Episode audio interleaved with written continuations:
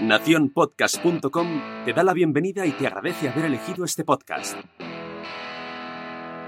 Hola, somos Laura Pastor y Estefanía García. Y te damos la bienvenida al Club de las Vaginas. Si quieres ser socia, atención a las reglas. La primera regla es ponerte cómoda. La segunda regla es disfrutar aprendiendo con cada podcast. Atención a la tercera regla. Si tienes alguna pregunta, haznosla llegar. La cuarta regla es para ti que es tu primer día en el podcast. Agárrate que vienen curvas. Hoy toca escuchar. Y por último, y la más importante, todo lo que se habla en el Club de las Vaginas se queda en el Club de las Vaginas. Lo tenemos claro, así que empezamos.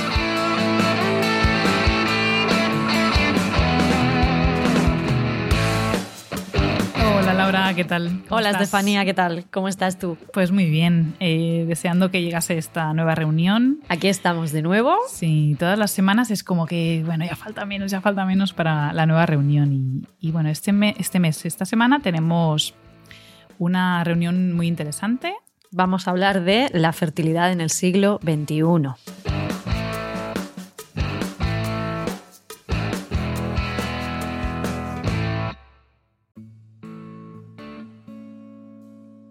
El mundo moderno en el que vivimos nos hace menos fértiles. Esta sería la frase inaugural para esta nueva reunión del Club de las Vaginas. Según las últimas estadísticas, entre el 17 y el 20% de las parejas en España tienen problemas de fertilidad. Por otro lado, el número de nacimientos de madres de 40 años o más ha crecido más del 63% en la última década. La verdad es que la fertilidad depende de múltiples factores y sobre muchos de ellos podemos incidir a partir de nuestros hábitos de vida. La preconcepción va desde nuestra mente hasta nuestro sistema reproductivo. Es multifactorial, por otro lado, pero conseguir que los engranajes de todo este sistema se pongan en marcha nunca ha sido tan difícil como hasta nuestra era, el siglo XXI. ¿Por qué? ¿Hay algo que estemos haciendo mal? ¿Podemos participar activamente para mejorar el entorno uterino y facilitar un embarazo? ¿O la fertilidad es una cosa del azar? Pues eh, sí, tenemos aquí muchas dudas y es verdad que es un tema actual porque cada vez se habla más ¿no? de la fertilidad, también porque surgen eh, cada vez más parejas que quieren ser padres y, que no, pueden, no lo consiguen. Exacto. Y cada vez conocemos más Sí que es verdad que si pensamos en, nuestros antepasados, pues los que conocimos, ¿no? Algunos eh, nuestros tíos, abuelos, etcétera, que eran como nuestros abuelos eran un número de, familias súper mega numerosas. Exacto. Entonces, bueno, si te das cuenta, eh, eh, pocas parejas en aquella época no tenían hijos, ¿no? si no tenían, bueno, había siempre aquel... Era como raro. Sí, decían, bueno, es que tal y cual, fulana, fulana de tal, no, no tienen hijos, parece que no... Que no, funciona. sí, el comentario por lo bajini, ¿no? Que se quedaba por ahí. Y, y luego era, era raro, la, era rara la, la, pareja que no tenía más, o sea, no tenía menos de tres, cuatro hijos. No sé, en tu caso, si tienes muchos tíos. O... Mira, por parte de mi padre eran seis hermanos, entre hermanos y hermanas, y por parte de mi madre eran cinco. Fíjate. Y yo soy hija única. o sea, la reducción ha sido... La reducción ha sido considerable. Sí, sí, sí. Bueno, los datos que, que dabas al principio pues también tendrán mucho que decir, ¿no? Eh, yo en, mi caso también tengo, por parte de tíos ni tanto, pero de todo lo que son abuelos y tíos abuelos, pues entre nueve, nueve el que más y cuatro el que menos. Y a partir de ahí, pues bueno, y mi hija en este momento tiene tres tíos solo, ¿no? Eh, La diferencia es abismal.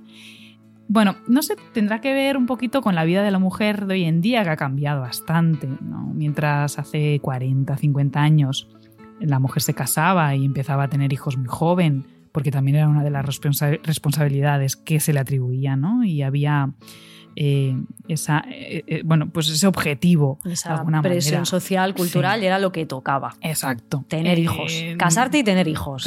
Malo si no lo hacías. Exactamente.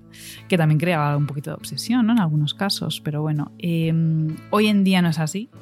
La mujer es un miembro más de la, del núcleo familiar, familiar y muchas veces tiene como prioridad pues, su carrera, estabilidad económica y ya después pues pensar en ser madre. ¿no? Y de ahí que mucho de los nacimientos eh, ha disminuido en España, ha disminuido un más de 28% eh, eh, el número de nacimientos en la última década, que es que es realmente un número importante. Sí, es lo que decíamos, ¿no? Nuestros padres son familias numerosas, cuanto nosotros, pues uno, dos, ninguno, porque también hoy en día hay parejas que deciden no tener hijos y es una opción. Es una opción perfectamente respetable. Exactamente. también hay que pensar que, bueno, que las condiciones económicas y sociales es también un factor a tener en cuenta cuando te planteas eh, tener un hijo o una hija, ¿no?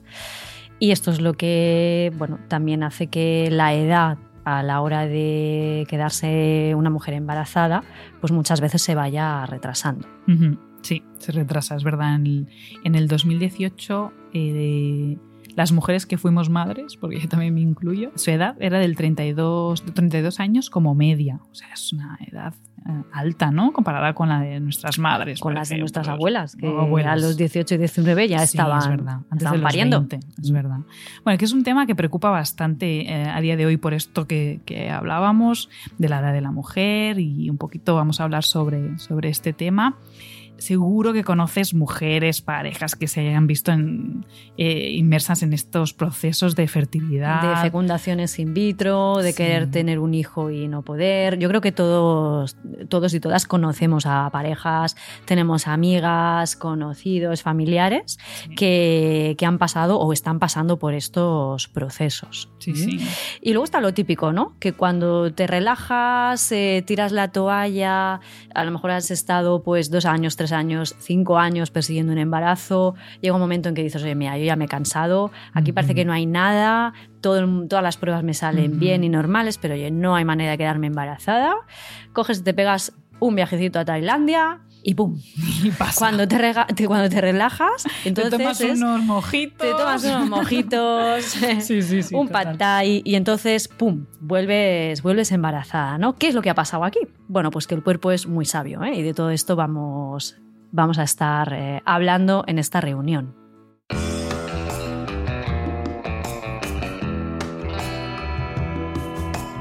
Vamos a empezar hablando del estrés y de las creencias. De entrada, parece que la mayoría, la gran mayoría de problemas de fertilidad tienen que ver con el ritmo de vida, con trastornos endocrinos y del sistema inmune, con determinados desórdenes locales y con la llamada sensibilización central. ¿Qué es la sensibilización central? Podríamos resumirlo en la obsesión, cuando entramos en esos bucles en los que mm, decidimos o yo decido eh, que quiero quedarme embarazada y esa idea empieza a ocupar prácticamente las 24 horas del día y absolutamente todo lo que hago es con el fin de quedarme embarazada y todo lo que como es para quedarme embarazada y todas las relaciones sexuales que tengo son cuando estoy ovulando ¿no? y empiezo a marcar en el calendario los días, la, eh, eh, empiezo a marcar esa ventana de fertilidad ¿no? y al final el proceso de quererme quedar embarazada que tiene que ser algo basado en el placer se acaba convirtiendo en una obsesión. Eso es la eh, sensibilización central. También tiene mucho que ver con las emociones y con las expectativas de, mm, del quedarse embarazada. Sí, realmente. Y esto puede afectar mucho a la pareja, ¿no? Tenemos eh, Muchísimo. estas parejas que están como obsesionadas, su vida, su día a día se centra en esto. Sinceramente, en el control de, la, de, todo el ciclo, que si estoy ovulando, ahora no, ahora sí. Muchísimo. Yo tengo una compañera que es ginecóloga que trata temas de fertilidad y una de las primeras cosas que les comenta a las futuras mamás o a las parejas es eh, que los bebés vienen del amor y de la pasión. Exactamente. No vienen de un mm. control mediante un calendario, vienen de la, del amor y de la pasión. Sí, yo creo que un día podemos hablar un poquito de lo que pasa en, eh, en el acto sexual en sí, un poco porque también tiene esa función de fecundar. Por supuesto. Y que todo ese aparato se pone en marcha. En marcha, pero tiene que haber una excitación, tiene que haber unos parámetros mm, eh, específicos que un día lo tenemos que hablar. Un día lo hablamos. Sí, un consejo. Igual de maravilloso que de nefasto es eh, no te obsesiones. Eh, nefasto porque es difícil llevarlo a cabo, cuando tienes prisa, ganas, eh, es tu mayor deseo, etc. pero la obsesión por un embarazo mm, va a poner tu sistema nervioso en guardia.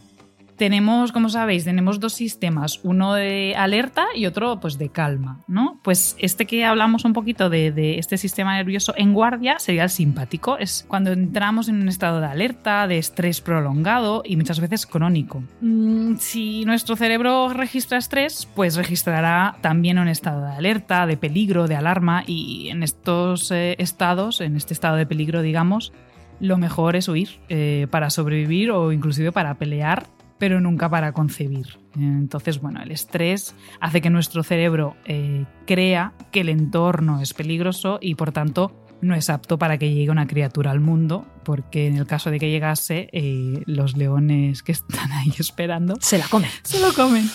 Así que bueno, eso, un consejo, no te obsesiones.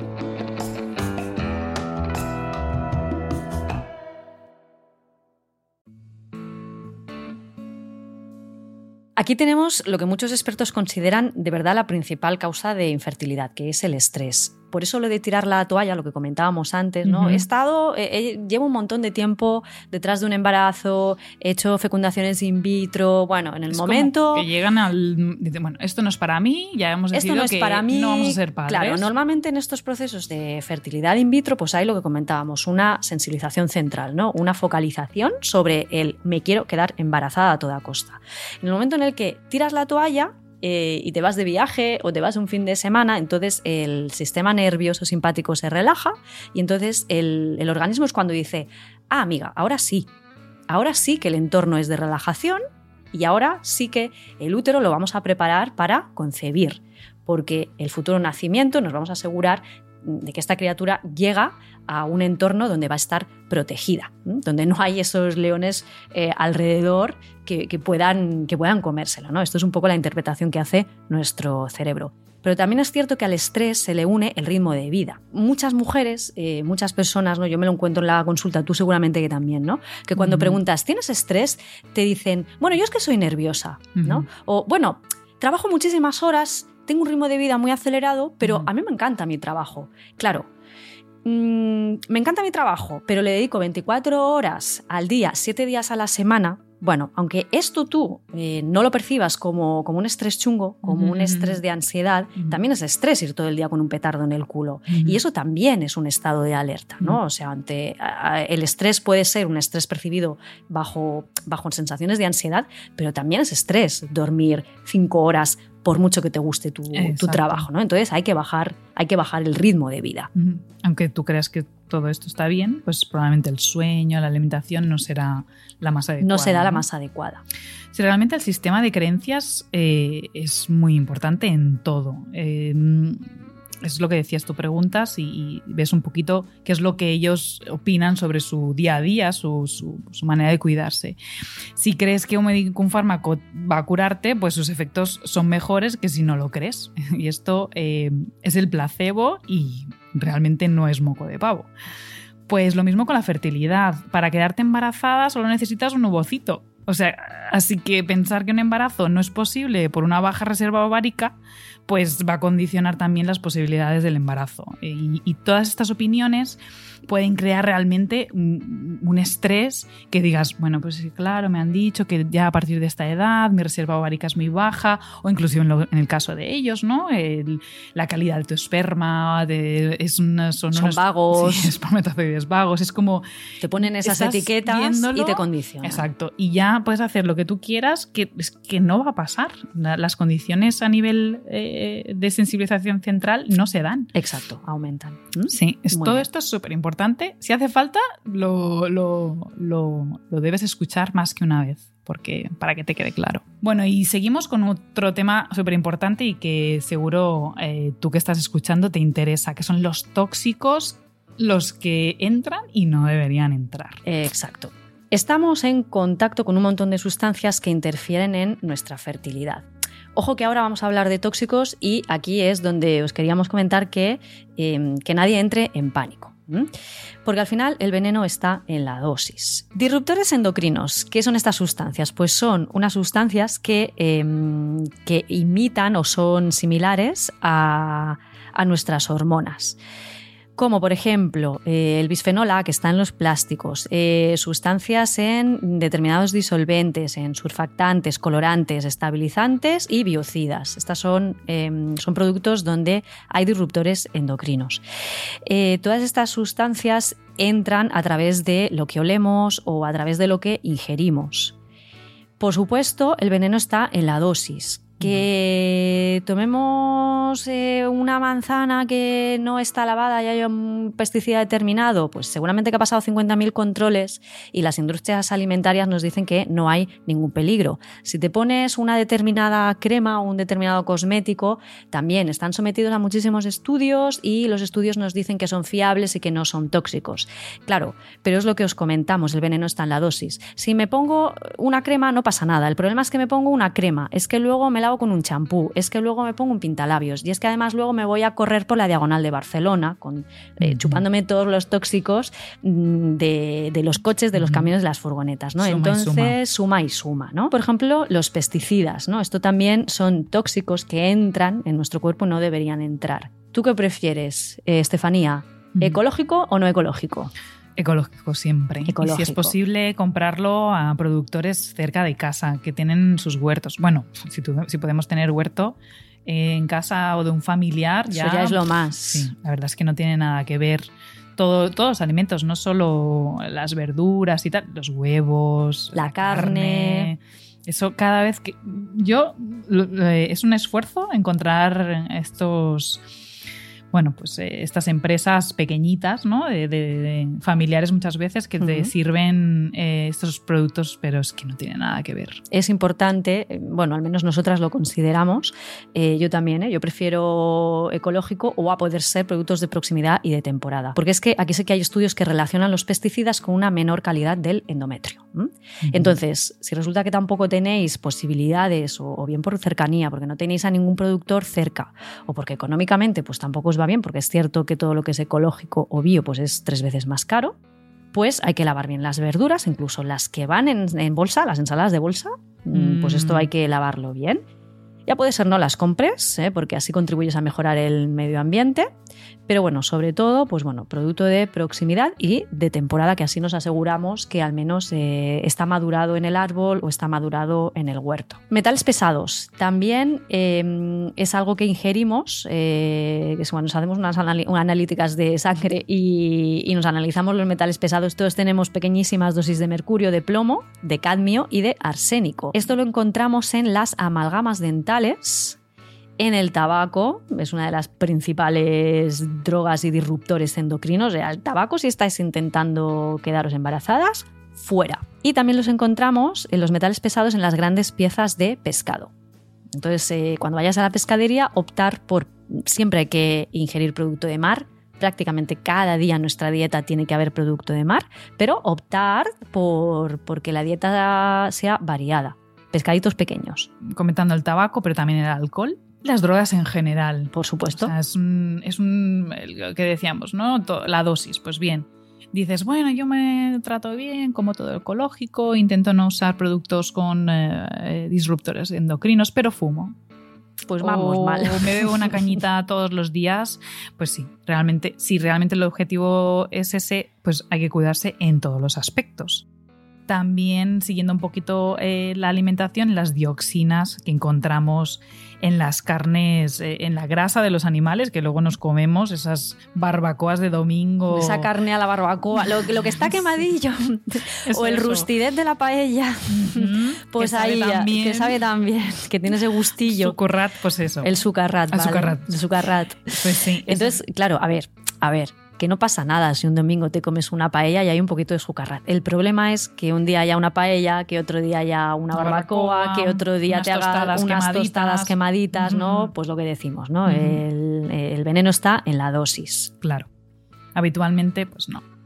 Y por último, también hablar de los medicamentos, pues desde los antiinflamatorios más habituales, pues a las medicaciones más duras, eh, como son los depresores del sistema nervioso central, como son, ansiolíticos o antidepresivos, también medicamentos hormonales, como puede ser la píldora, y eh, otros que eh, atacan un poco al sistema inmunitario o que aumentan este efecto del sistema inmunitario, como pueden ser eh, antihistamínicos. ¿no? Que se nos han puesto ya los, los pelos de punta eh, con todo esto que hemos hablado, porque ahora has checado varios puntos. ¿no? Bueno, pues nada, vamos a tranquilizarnos un poco. No planchamos el pelo. Nos planchamos el pelo, que lo tenemos todo, todo para arriba. Y, y es verdad que sí, que debemos reducir al máximo los factores de riesgo, pero tenemos que ser conscientes y, saber que el entorno limpio al 100% es casi imposible. Entonces, bueno, tener un poquito en cuenta todos estos factores y desde un punto de vista de alimentación, a nivel de, cuidados en general, pues es reducir al máximo todos estos factores. Si estamos buscando un embarazo y no hay ninguna causa orgánica, médica o muy plausible que justifique el problema, tenemos que ponernos muy estrictos con todo esto que estamos comentando, ¿eh? con los tóxicos, con los disruptores, con la alimentación, con gestionar el estrés y en general con bajar el componente inflamatorio global al que está sometido nuestro cuerpo. Otro tema importante son las alteraciones hormonales. Eh, estudiar un poquito los trastornos endocrinos y autoinmunes, y esto es cada caso es un caso, ¿no? Porque volvemos otra vez a la importancia de mantener una alimentación saludable y limpia, gestionar el estrés, hacer deporte, tener todos esos cuidados de dormir, descansar, muy importante lo que hacemos en nuestro día a día, apasionarte por tu trabajo, por tu vida y, cuidar, como no, las relaciones personales, de pareja, de familia, amigos. Bueno, en definitiva es vivir más y pensar mucho menos. Y, si a eso le sumas un viaje a Tailandia o aquí al lado a Salou. o a Benidorm o Salou, tampoco hace falta irse tan lejos pues yo creo que bueno, las posibilidades de un embarazo aumentan muchísimo. Es verdad. Insistir mucho en lo que comentabas tú, Estefanía, en la alimentación. Necesitamos materia prima para que se produzca un embarazo y mucha energía. ¿eh? La verdad es que la fecundación em, exige muchísima, muchísima energía de nuestro organismo. Nuestro cuerpo invierte muchísimo en la fecundación. Así que no le tiene que faltar de nada al resto del organismo. ¿Qué no tiene que faltar? Grasas saludables, porque de las grasas Em, fabricamos las hormonas sexuales.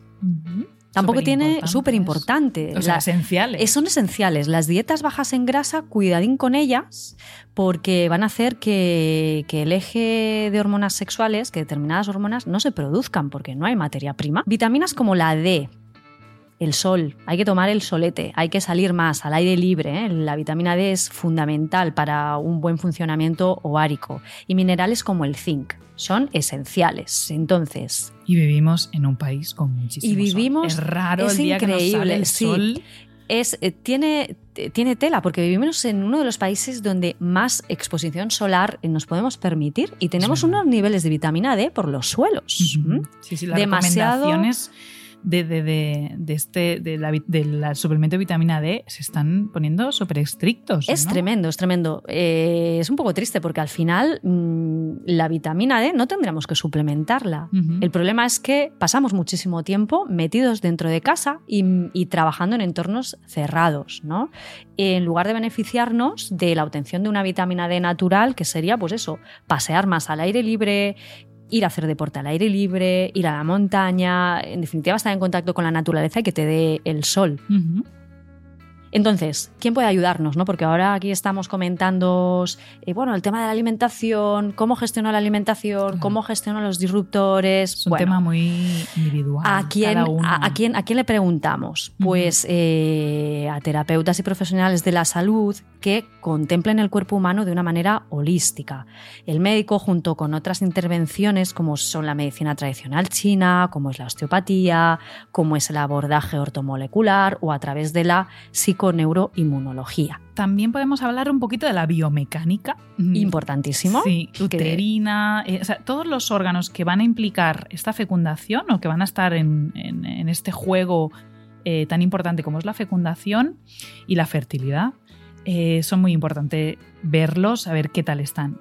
¿Por qué? Porque un útero tiene que tener movimiento siempre, se tiene que mover bien.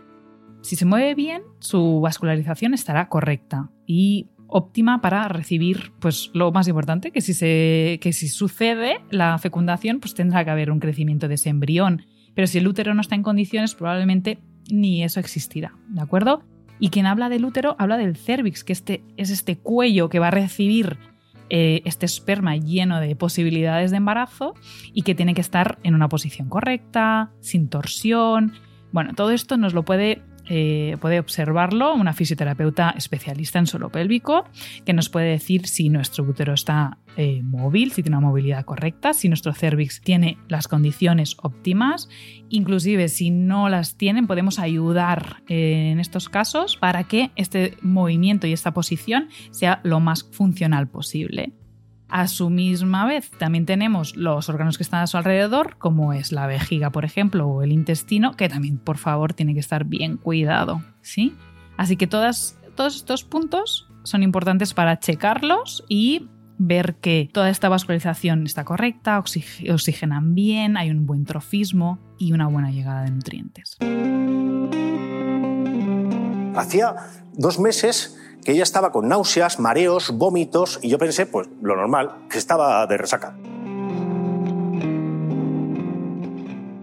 Por último, me gustaría eh, comentar em, el, día a día de estas mujeres que, eh, o estas parejas que, buscan tener eh, un embarazo y que muchas veces mm, bueno, son parejas que de mucho tiempo, que hace tiempo que están intentando quedarse embarazados. Las, eh, la sociedad en sí eh, como que evita preguntarles, ¿no? ¿Tú crees que evitan preguntar? Hay muchas veces que eh, Porque ellas yo- te dicen, ¿eh? es que no te preguntan, pero al mismo tiempo no, no quieres que te pregunten eh, porque estás harta de decir, cuando te dicen, bueno, ¿qué es? Se te va a pasar el arroz, ¿no? Estás harta de... y, y te apetece decirles, eh, no, es que él tiene un problema y no puede.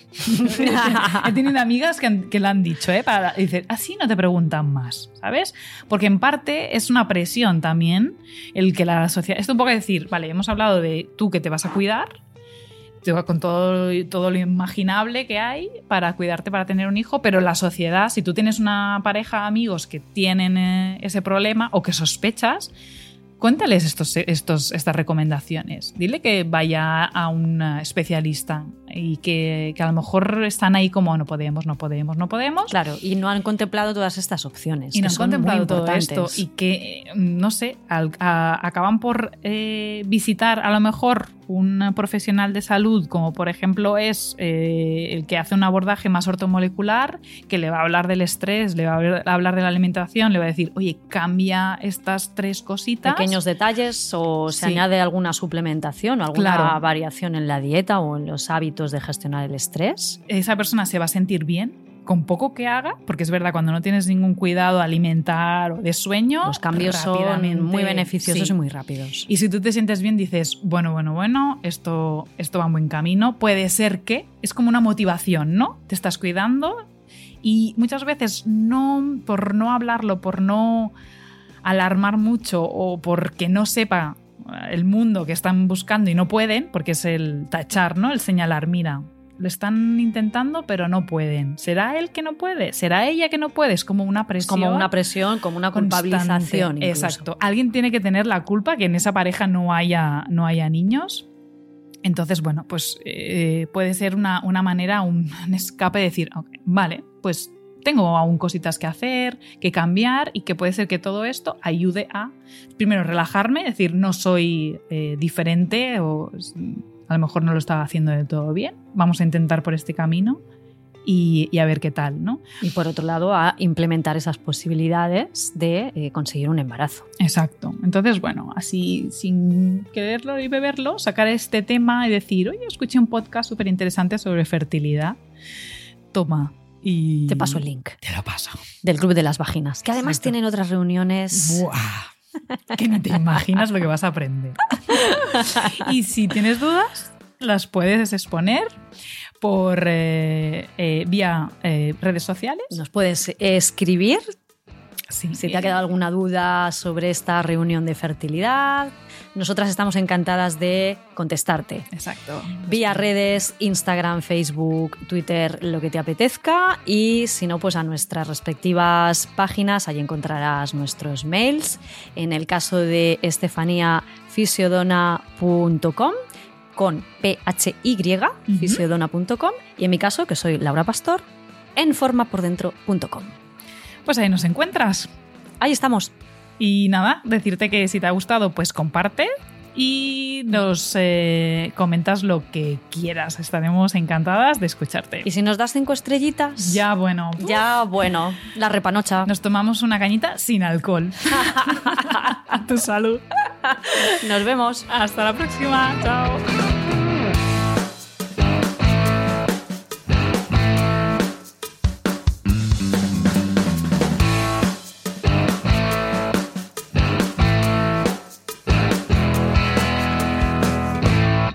Primera, no ocultar información.